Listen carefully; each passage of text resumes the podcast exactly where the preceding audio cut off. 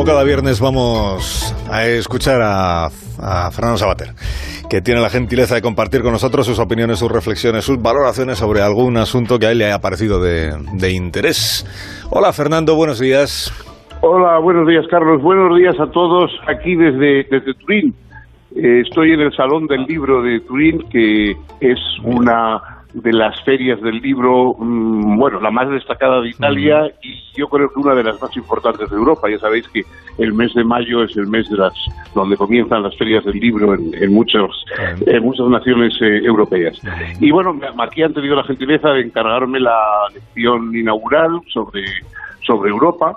La la feria empezó un poco borrascosamente con el problema de una eh, un stand fascista que había sido aceptado, que despertó muchas protestas, bueno, que finalmente no ha estado no ha estado presente en la en la feria a pesar de que el inefable ministro del Interior Salvini le había concedido un libro de entrevista a, la, a este editorial, precisamente.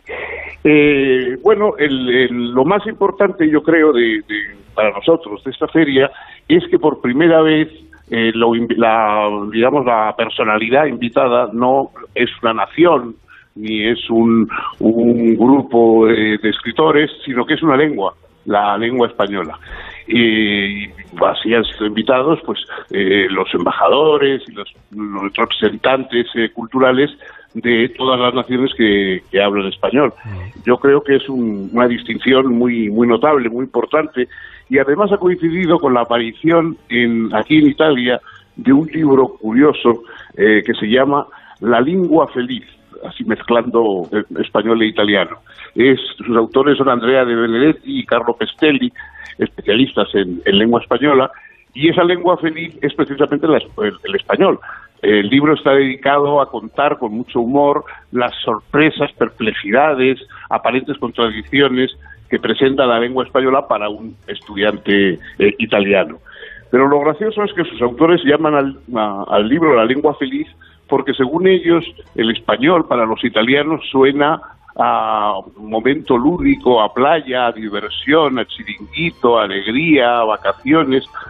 Bueno, es, una versión curiosa. Los que, los que hablamos español todos los días sabemos que no solo expresa la alegría, sino también la tristeza, la rabia, hasta la desesperación.